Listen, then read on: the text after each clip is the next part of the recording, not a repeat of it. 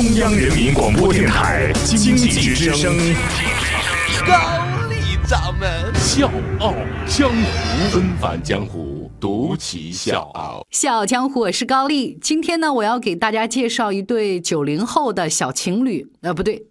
准确的说是九零后的小两口，呃，我们的男主角呢名字叫阿全。阿全呢说了这么一句话，他说：“这个世界上有很多事情是要立刻去做的，比如说和对的人在一起，比如说和不喜欢的人说再见，比如选择自己喜欢的生活方式。”是的，我们的男主人公叫阿全，女主人公呢叫十三。那 这对九零后的小夫妻呢，用他们的实际行动证明了，只要勇敢一点，就可以活出自己希望的样子。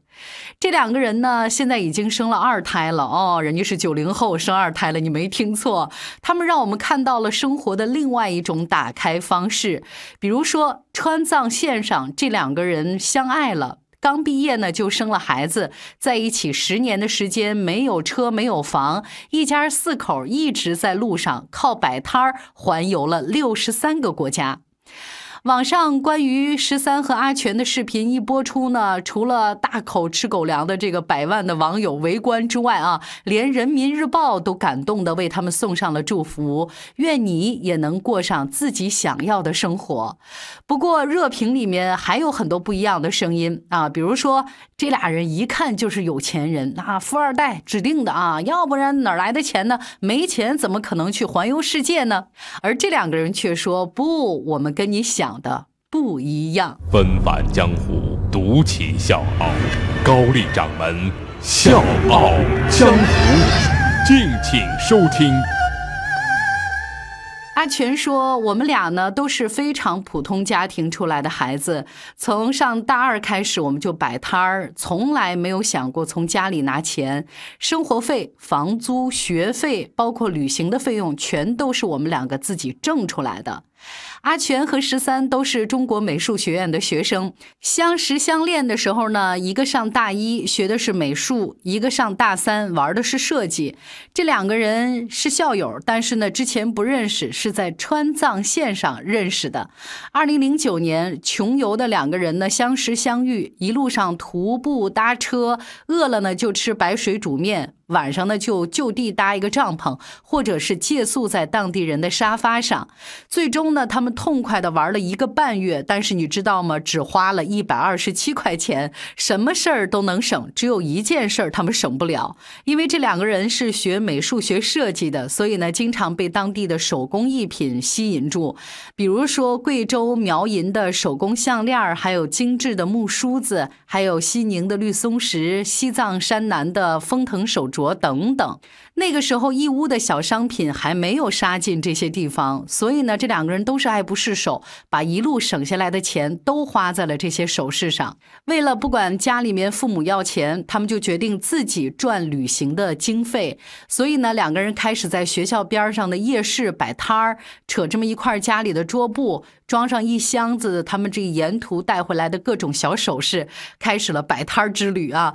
结果呢，大家非常喜欢每一件首饰，因为呢，他们两个人能讲出每一件首饰背后的故事。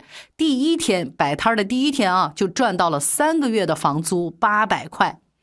生意好的时候呢，他们就在楼底下这小饭馆点两个小菜，要瓶啤酒。如果今天买卖不好，没开张，就自己煮上一锅饭，打个鸡蛋啊，拌点酱油，这样两个人都能抢着吃一顿，觉得挺美。杭州的冬天特别的湿冷，说呢有一天下雪了。我们的女主角十三啊，也不收摊儿，就裹着阿全的羽绒服瑟瑟发抖。然后旁边卖地瓜的大叔看不下去了，哎呦，这俩孩儿真可怜，送他们俩一个热乎乎的烤红薯。收摊儿之后呢，阿全蹬着脚踏车，十三呢就这么坐在后面，紧紧的抱着他。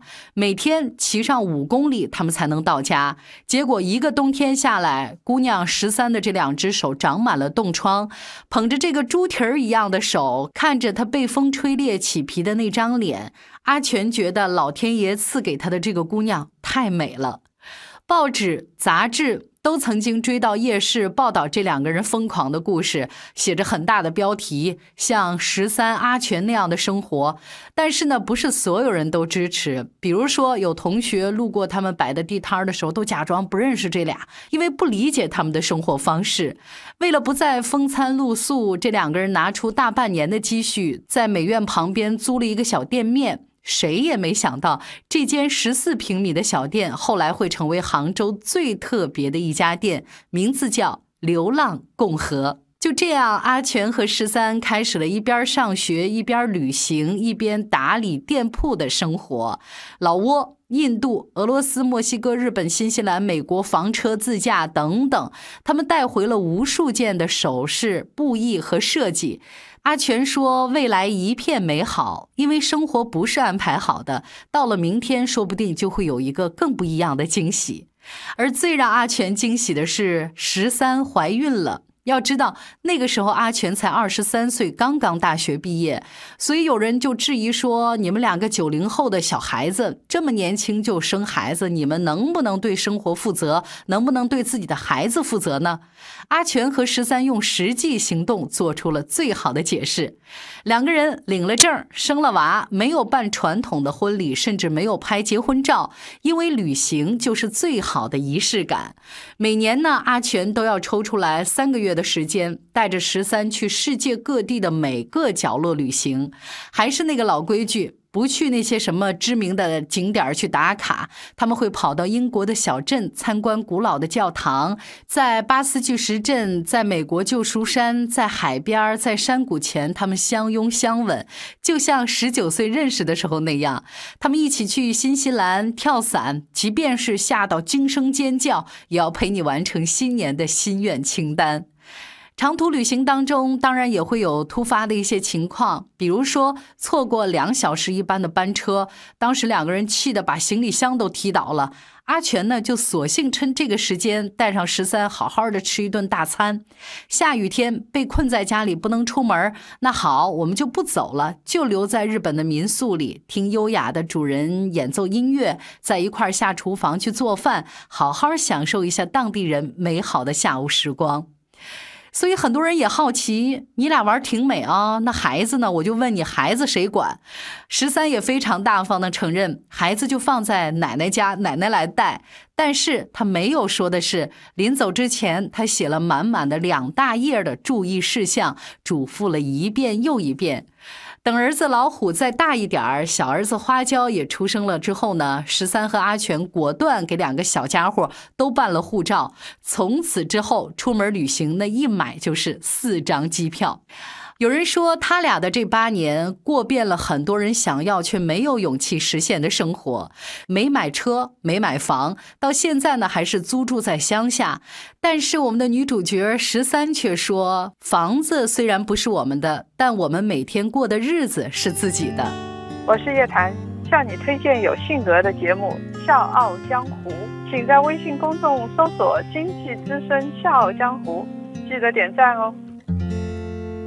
这就是这对九零后的生活。那作为六七八零，哎，算了，我还是不要暴露我的年龄了。